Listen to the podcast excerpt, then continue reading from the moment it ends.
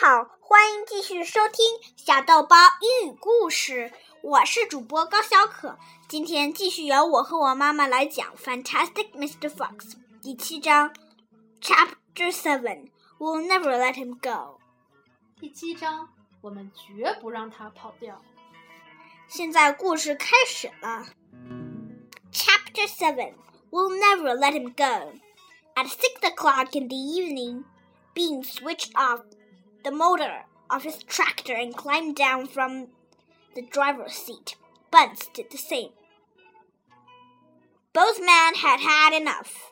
They were tired and stiff from driving the tractors all day.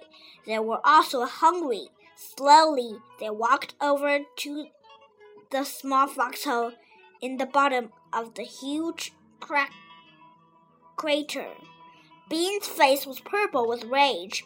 Bunce was cursing the fox with dirty words that cannot be printed. Buggies came waddling up. Dang and bless the filthy, stinking fox, he said. What the heck do we do now? I'll tell you what we don't do, Bean said.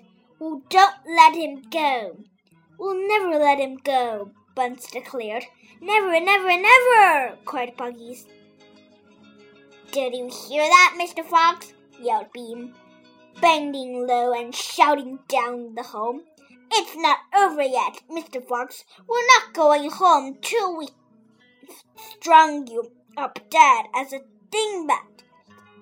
Whereupon the three men all shook hands with one another and swore a solemn oath that they would not go back to their farms until the fox was caught.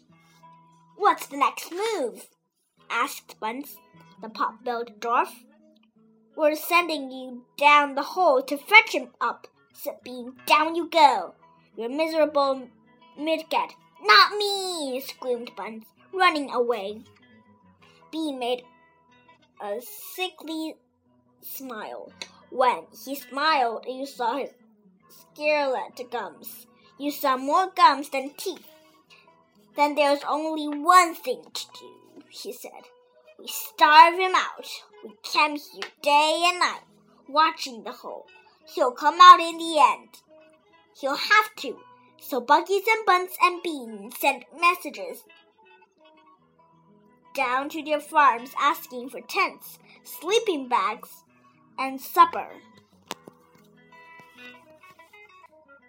好了，英文就读到这里。现在有请我妈妈讲中文《了不起的狐狸爸爸》第七章，我们绝不让他跑掉。现在故事开始了，请认真听哦。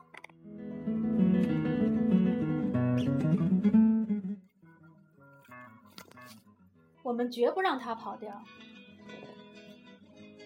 比恩在下午六点钟关闭了挖掘机的马达，从驾驶座上爬了下来。邦斯和他一样，也从挖掘机上爬了下来。两个人开了一天的挖掘机，累得浑身僵直，而且还饥肠辘辘。他们向大坑底部的那个湖里的小洞口缓缓地走去。比恩气得满脸发紫。邦斯用不堪入耳的脏话咒骂着，伯吉斯摇摇晃晃地走了过来。“他妈的，这个该死的不要脸的臭狐狸！”他说道。“咱们现在该怎么办？”“我要对你说的是，咱们不能罢手。”边说道。“咱们不能让他跑掉。”“咱们不能跑，让他跑掉！”邦斯大声说。“绝不，绝不，绝不！”波吉斯大叫道：“你听见了吗，狐狸先生？”比恩弯着身子冲着洞口喊道：“现在还不算完呢，狐狸先生！我们不把你像个小玩意儿一样挂起来吊死，就不回家。”于是，这三个人互相握着手，郑重地发誓：不抓住狐狸，就不回自己的饲养场。嗯，下一步怎么办？大腹便便的小小矮个邦斯问道：“我们打算派你到洞里去把它弄出来。”迪恩说道。“下去吧，你这个可怜的小矮个！”“我不去！”邦斯尖叫着跑了。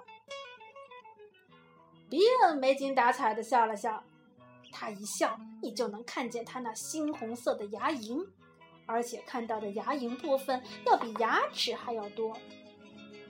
那么现在就只有一件事可以做了，他说：“我们把它饿出来。我们昼夜在这里宿营，看着这个洞口，到最后它会出来的，它肯定会出来的。”于是。伯吉斯、邦斯和比恩给山下的饲养场捎信去，让人把帐篷、睡袋和晚饭送来。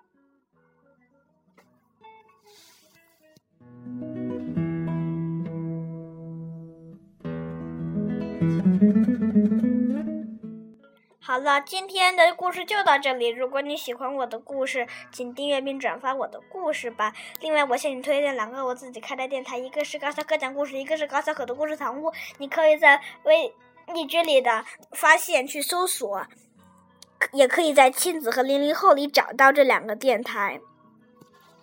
好了，今天就到这里，再见，再见。